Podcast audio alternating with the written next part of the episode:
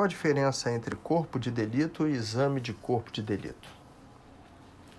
Olá pessoal, sou o professor Marcelo Demont, estamos aqui para mais uma um podcast e hoje o nosso tema é o exame de corpo de delito e a sua importância dentro das investigações conduzidas pela Polícia Federal. O tema está disciplinado no Código de Processo Penal entre os artigos 158 e 184, tá?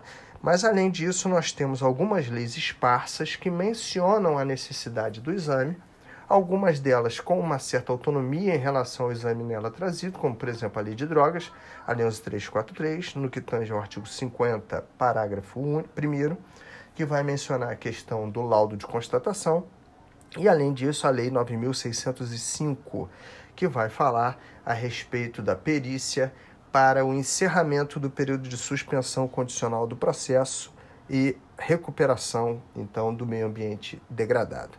Então, pessoal, nós temos algumas hipóteses de perícias, né? São várias quando a gente tenta classificar ante as espécies. Todas elas são conduzidas por um expert no campo de conhecimento humano, estranho aos atores da persecução penal. Porque os atores da persecução penal, vamos colocar aí, né, conduzindo a persecução penal em si, o Ministério Público e a Polícia Judiciária, e mais os magistrados que conduzem os processos criminais, são totalmente desconhecedores, claro que pode haver exceções no, em relação a isso, mas são totalmente desconhecedores de outros campos do conhecimento humano, muitas vezes necessários para algumas investigações.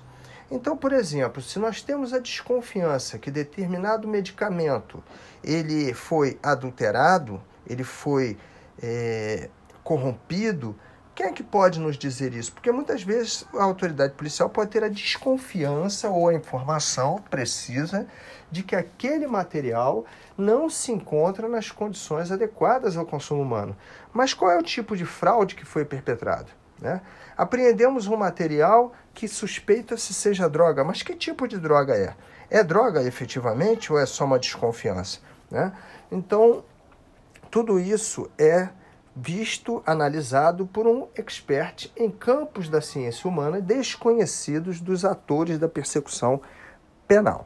Então, dito isso, nós temos inúmeras possibilidades de perícias relacionadas dentro do Código de Processo Penal e temos hoje uma novidade bastante interessante que eu recomendo a todos os candidatos que conheçam, que é a inserção da cadeia de custódia da prova pela Lei 13964 de 2019, que inseriu algumas, eh, alguns gêmeos do artigo 158, como por exemplo 158A, 158B.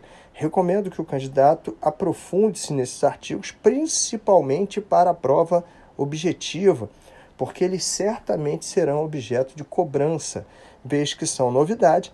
Cadeia de custódia da prova não é um assunto novo quando a gente fala exclusivamente em termos doutrinários, mas em termos legais é um assunto recentíssimo. Porque um grande problema constatado na prática e também visto na jurisprudência é que muitas vezes o material chega ao perito já contaminado, vamos dizer assim. Ou seja, esse material ele é entregue ao perito e o perito não pode atestar no laudo ou não pode atestar depois quando é ouvido em juízo para prestar esclarecimentos sobre o laudo que esse material é exatamente o mesmo recolhido no local do crime, perfeito?